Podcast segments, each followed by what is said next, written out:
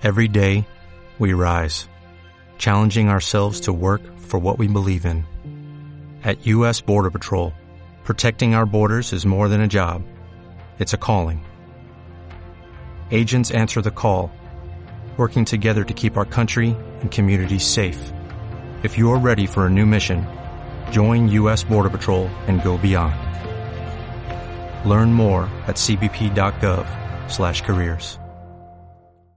Os damos la bienvenida al podcast Blockchain, Descentralización de la Información. Este podcast forma parte de la oferta formativa del campus corporativo del sector TIC, una iniciativa de la Consejería de Economía, Conocimiento, Empresa y Universidad para el impulso del sector tecnológico de Andalucía. Hoy vamos a contar con David Galvez. David Galvez es licenciado en Economía por la Universidad de Sevilla, es doctor en Estadística e Investigación y tiene más de 15 años de experiencia en el sector TIC. Y entre otras colaboraciones que lleva adelante, es profesor de la EOI. David hoy nos va a hablar de una tecnología disruptiva, el blockchain como descentralización de la información. Bien, eh, el blockchain surge por la necesidad de intentar mm, paliar algunas de las, de las consecuencias que tiene la centralización de la información. Hasta, hace poco toda la información estaba centralizada. Por ejemplo, el Estado o el Banco Central Europeo tenía toda la información sobre el dinero. Los bancos tenían toda la información sobre sus clientes y todas las transacciones de los clientes. Y así sucesivamente todos los registros siempre estaban centralizados, digamos, en algún ordenador, servidor o algún sitio que tuviera toda la información. De forma que cuando había alguna intención de recuperar alguna de la información, siempre había que acceder a ese registro centralizado, que obviamente siempre estaba gestionado por alguna parte. O sea, cuando necesitábamos verificar alguna información, dependíamos de la parte que almacenaba ese registro. Claro, eh, ¿qué consecuencias tenía todo esto? Pues que, claro, obviamente, por un lado, mm, esa información no estaba democratizada, en el sentido de que eh, siempre dependía del que la almacenaba. Él podía decidir si la suministraba o no o cómo registraba esa información. Era típico encontrar reclamaciones que no se podían nunca justificar porque nunca se encontraba ningún registro que validase ese tipo de, reclamaciones. Eh, entonces surgió la idea de intentar descentralizar eh, este tipo de información. Mm, ¿Cómo se intenta? Pues bueno, después de varios intentos de soluciones, pues se introduce el concepto de blockchain como una alternativa a este sistema centralizado. Claro, el blockchain ha sido eh, un concepto que últimamente está dado muy en boga. Entonces, eh, eh, toda empresa que está o todo organismo que está intentando tecnologizarse de alguna manera, está intentando introducir tecnologías, tecnologías vanguardistas, siempre están surgiendo por esos sectores eh, terminologías como el blockchain y es algo que está muy en boga. Sin embargo, esto da lugar a muchas confusiones, ¿no? Como hay tanta tecnología hoy en día y, tantas, tanto vocabulario nuevo, da siempre lugar a muchas, a muchas eh, digamos, eh, malinterpretaciones. Hay gente que se piensa, por ejemplo, que blockchain es una criptomoneda. El blockchain no es una criptomoneda. Es una tecnología per se y la criptomoneda es una manifestación de esa tecnología. Es una de las posibles manifestaciones. Hay otras. Eh, también se cree que blockchain es un lenguaje de programación. Hay gente que lo, confunde con un lenguaje de programación y tampoco es un lenguaje de programación.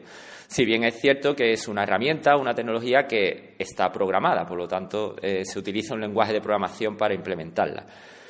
Tampoco es un sistema de codificación per se, aunque también utiliza codificación. Y tampoco es inteligencia artificial, ni machine learning, ni nada de eso. Entonces, ¿qué es el blockchain? El blockchain realmente es una tecnología per se, que lo que busca es descentralizar la información e intentar evitar que toda esté almacenada en un mismo sitio y custodiada por un mismo agente. ¿De acuerdo? Eh, ¿Cuándo surgió? Bueno, pues surgió realmente en 2009. Eh, Satoshi Nakamoto, que no se sabe realmente si es un alias, sino que, o si es una persona que realmente existió, fue el creador del blockchain, y que lo, hizo a través de las criptomonedas, más concretamente del Bitcoin, el famoso Bitcoin. Ha habido muchas especulaciones sobre quién ha sido Satoshi Nakamoto. Se ha intentado buscar, eh, ver quién ha sido el que realmente el que inventó todo esto, pero lo cierto es que él en su día se entregó un código a un grupo de personas que contenía, digamos, todos los pasos necesarios para poder establecer una red de blockchain en qué consistía y nunca se ha sabido realmente quién es Satoshi Nakamoto. ¿Por qué no se sabe? Bueno, porque este, esta persona, entre otras cosas, posee un millón de bitcoins. Eh, y no se sabe, si no se sabe quién es, pues los tiene, los tiene todos ahí. ¿no? Recordemos que Bitcoin ahora mismo, por ejemplo, vale 6.500 euros. Eso implica que tiene 6.500 millones de euros en patrimonio y que ha llegado a tener 20.000 cuando la cotización del Bitcoin se acercaba a los 20.000 euros. Eh, Bien, entonces eh, el blockchain, como digo, es una, es una tecnología realmente en sí. Una tecnología que obviamente, si se quiere automatizar, pues requiere un programa informático para poderlo hacer. ¿Y en qué consiste? Pues es realmente una tecnología que permite una grabación inmutable de transacciones que no requieren a nadie externo o a un agente externo validador, ¿no? o que pueda certificar que esas transacciones se han validado, sino que está descentralizado y se hace mediante diferentes usuarios. Su forma de operar es un poco complicada, pero vamos a intentarlo explicar partiendo de los cinco conceptos que utiliza. Por un lado, eh, el blockchain se vale del concepto de hash.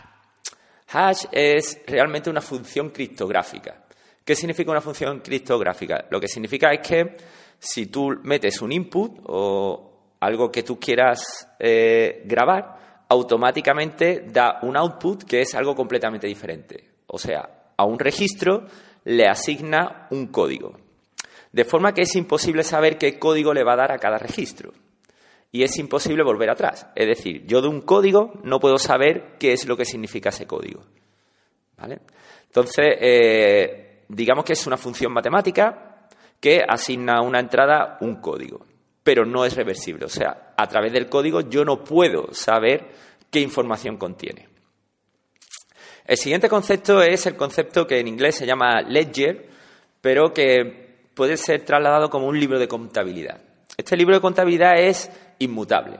¿En qué consiste este libro de contabilidad? Consiste en lo siguiente, en que cada transacción se almacena como un bloque, como una entrada en este libro de contabilidad, de forma que también toda la información actual contiene toda la información anterior. Quiero decir, es acumulativo.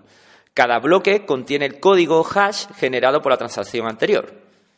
De forma que si cambias una transacción, estás cambiando toda la cadena. Así se propaga un error o un cambio. Vuelvo a intentar explicarlo de una forma más. Quiero decir que cuando yo apunto una entrada nueva en este blog o en este, eh, digamos, libro de contabilidad, cada transacción nueva incluye todo lo anterior. O sea, si yo, si yo un lunes apunto una entrada, el martes, la entrada del martes automáticamente contiene la entrada del lunes. Y la entrada del miércoles automáticamente contiene la entrada del martes y del lunes. De forma que si alguien cambia la del lunes, automáticamente la del miércoles también queda cambiada. Y, todo y la del martes también. O sea, todo el que vea el miércoles, el martes o el lunes verá ese cambio. Entonces, este concepto es súper importante. De esta forma, eh, es eh, este libro, digamos, de contabilidad es totalmente inmutable y va acumulando toda la información anterior.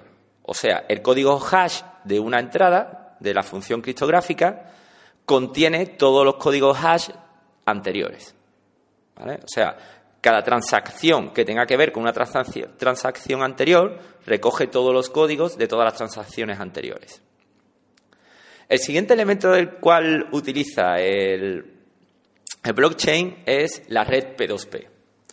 Eh, esto ya es algo conocido. Antiguamente había intercambio de archivos P2P, que significa peer-to-peer, -peer, o sea, persona a persona. Obviamente, si queremos descentralizar la información, tenemos que hacer que todos esos agentes que intervienen estén conectados entre ellos.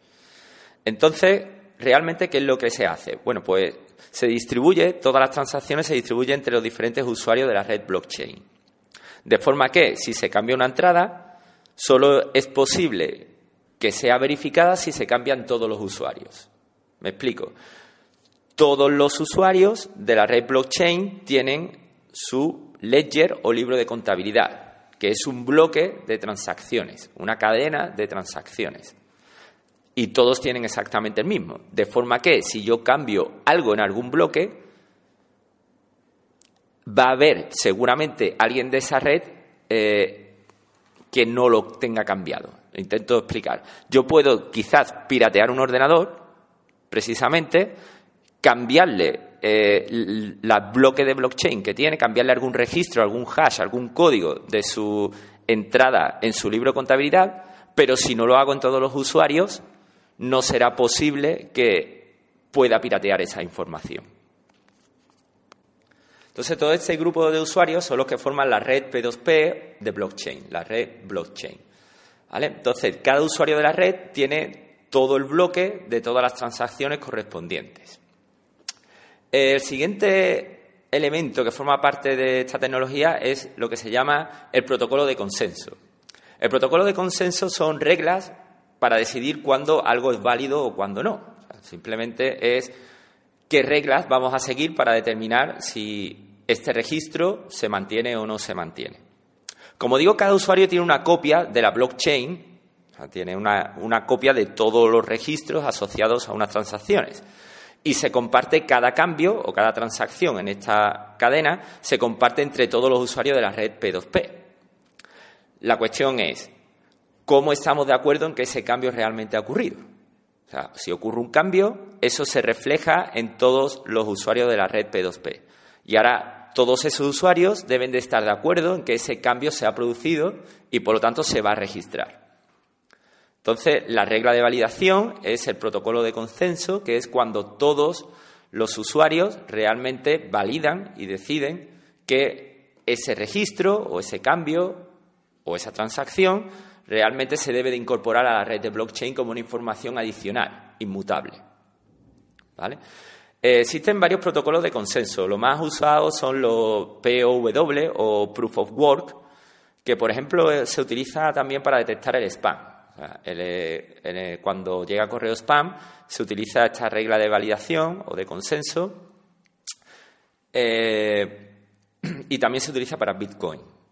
También existe el Proof of Stake o prueba de participación, que se utiliza en otro tipo de validaciones. Entonces, digamos que esto simplemente es la regla que se establece para que todos los usuarios de la red P2P de blockchain decidan si una transacción queda registrada y ya es inmutable o no.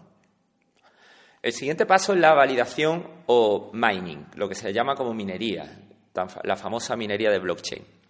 Realmente esto es simplemente el trabajo de aplicar el protocolo de consenso para verificar los diferentes bloques o transacciones. O sea, ocurre un cambio en una en una cadena, es decir, ocurre un cambio que se registra en este diario o blog de contabilidad y ahora hay que realizar un trabajo para ver si ese cambio estamos todos de acuerdo en que ha ocurrido. Digamos que es resolver el protocolo de consenso. Por ejemplo, en el Proof of Work se restringen los hash, o sea, los códigos criptográficos, falta algo y Recordemos que estos hash son impredecibles, así que lo que se hace es testear todas las posibles combinaciones. De forma que cuando alguien da con la solución que encaja, los demás la tienen que validar y por lo tanto se considera que esa transacción es válida, se registra la información y de nuevo tenemos la cadena inmutable, que incorpora todo lo anterior. ¿Vale? Eh, o sea, un minero propone una solución y añade un bloque nuevo. Todos los demás lo tienen que validar acorde al protocolo de consenso. Y cuando se valida, se incorpora todas las copias distribuidas por todos los agentes que participan en la red P2P. ¿Vale? La red P2P también puede ser de dos maneras, puede ser pública o privada. ¿Qué significa una red pública? Significa que cualquiera con un ordenador portátil puede participar en esta red blockchain. Y una privada es que solamente determinadas personas tienen acceso a esa red y por lo tanto ellos son los que van almacenando eh, todos los bloques de información y son los que validan. Eh, ventajas de una pública es que obviamente es más democrático, pero también tiene más participantes y por lo tanto es más lenta. La ventaja de lo inconveniente de la privada es que, claro, es menos democrática. Al estar restringida, por ejemplo, si eh, un banco utiliza una red privada de blockchain para validar todas las transacciones que ha ocurrido, pues quizás solamente esa red la tiene propia el banco. Son una serie de ordenadores y de personas o perfiles o usuarios que eh, mantienen esa red. Y si está bajo su control, pues obviamente será menos democrática. Por contra, al tener menos agentes intervinientes, es más rápida y la información fluye más rápidamente. Una solución son las mixtas, que tienen para determinadas transacciones utilizan redes públicas y para otras determinadas transacciones utilizan redes mixtas. Entonces, eh, como se puede ver, eh, blockchain es una tecnología que realmente es bastante útil. Es bastante útil para prescindir de arbitrajes externos a la hora de decidir sobre si una información es válida o no y si está registrada o no está registrada. La primera aplicación, como dijimos, son las criptomonedas. En vez de llevar la contabilidad de monedas un banco central, pues la lleva eh, una red descentralizada eh, basada en blockchain.